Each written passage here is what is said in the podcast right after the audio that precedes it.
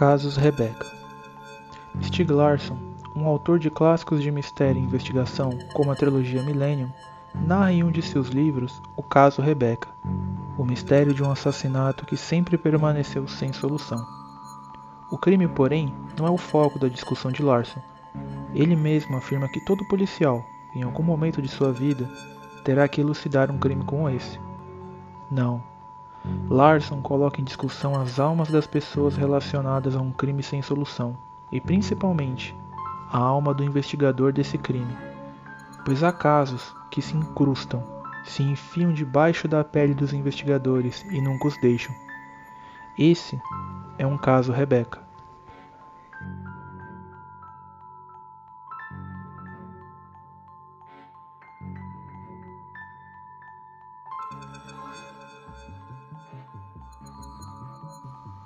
Existem histórias que nos são de difícil compreensão, mas que ainda assim merecem ser contadas. Hoje, uma dessas histórias virá à tona: o caso das Gêmeas Silenciosas. (1963) 11 de abril Aden, Oriente Médio. Jennifer e June nascem. Desde pequenas, além de compartilharem a aparência, olhos grandes e redondos, bochechas carnudas e pele preta, as duas compartilhavam um elo nunca antes visto. Com somente 3 anos de idade, June e Jennifer haviam desenvolvido uma linguagem própria para se comunicar. Um pouco mais velhas, as gêmeas se mudam para a cidade de Gales, no Reino Unido, por conta do trabalho do pai. Lá, na nova cidade, as meninas começam a enfrentar o grande preconceito racial por conta da cor de suas peles.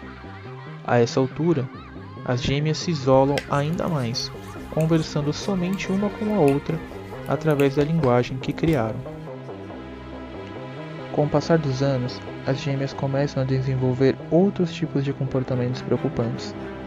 Elas se imitavam uma a outra, encarando-se, olhando-se.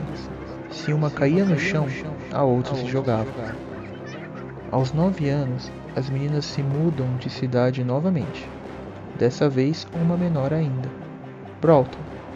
Lá, elas continuam a sofrer o preconceito e intimidações, o que por sua vez só aumenta seu isolamento.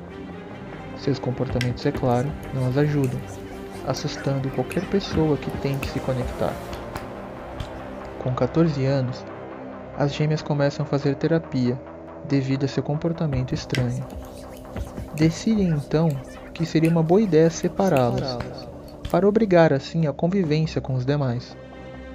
Desse jeito, as duas são levadas a dois internatos diferentes. Longe uma da outra, as gêmeas entram em estado catatônico perdida sem saber o que fazer, olhando para o vazio por horas e dias a fio. June olha para o espelho ofegante, sua pele preta e pálida completamente abatida. As lágrimas escorrem por sua pele. Em um ato de desespero, ela se mata.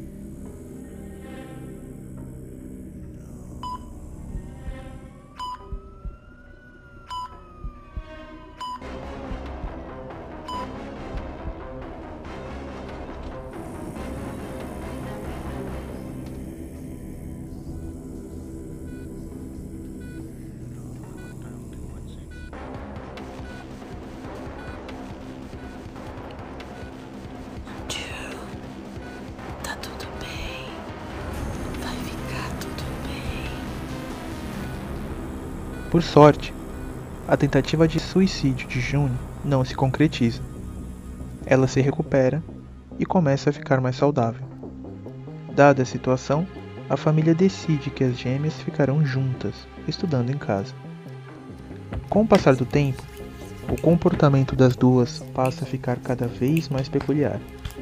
Agora, já não se comunicam com ninguém. Elas vivem questões unicamente uma com a outra. Quem iria acordar primeiro? Respirar primeiro? Piscar primeiro? Ou até mesmo quem iria morrer primeiro. Como hobby, as meninas gostam de ler e escrever. Estranhamente, são as únicas coisas que fazem individualmente. O que deixa de ser estranho quando passamos a olhar o conteúdo do que cada uma escrevia em seus diários. Ninguém sofre como eu. Não com uma irmã. Com um marido, sim. Uma mãe, sim. Um filho, até. Mas essa minha irmã é uma sombra negra que tá me roubando a luz do sol. Ela é meu único tormento.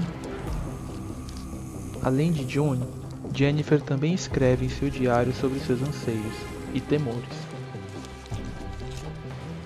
Ela quer que sejamos iguais. Há um brilho assassino nos seus olhos. Querido Deus, eu tenho medo dela. Não é normal. Alguém tá deixando a minha irmã louca. Sou eu. O tempo passa. Elas se isolam cada vez mais de todos à sua volta, se voltando única e exclusivamente à escrita e à leitura. Sua mãe percebe o gosto das duas pela escrita e as coloca em um grupo de escrita criativa, em mais um esforço para fazê-las socializar com os outros. Jennifer e June começam a escrever livros com assuntos perturbadores, sempre remetendo a violência, sexo, abuso, tabu e comportamentos criminosos.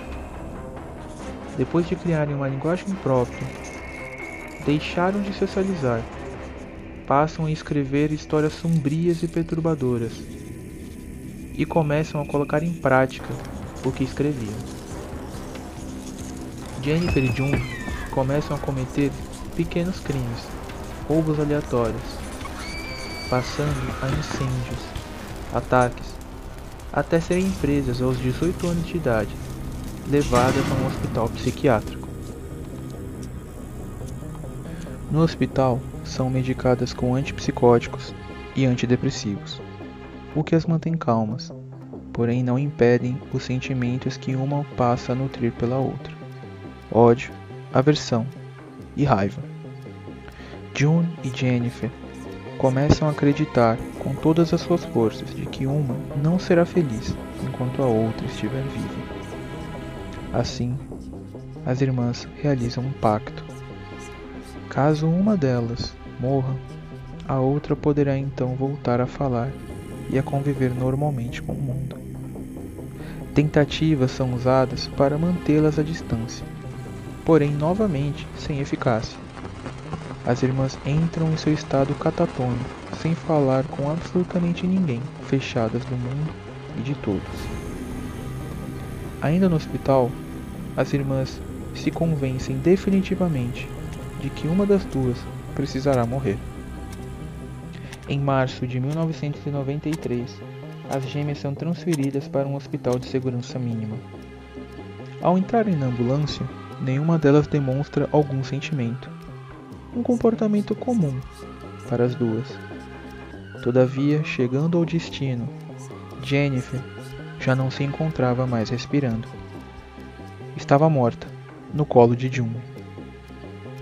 O laudo consta que a irmã morreu de miocardite aguda. Pouco tempo depois, ao ser entrevistada, June se mostra mais feliz do que nunca, diferente do comportamento habitual. Ao ser perguntada, ela responde: Eu finalmente sou livre. Jennifer deu sua vida para mim.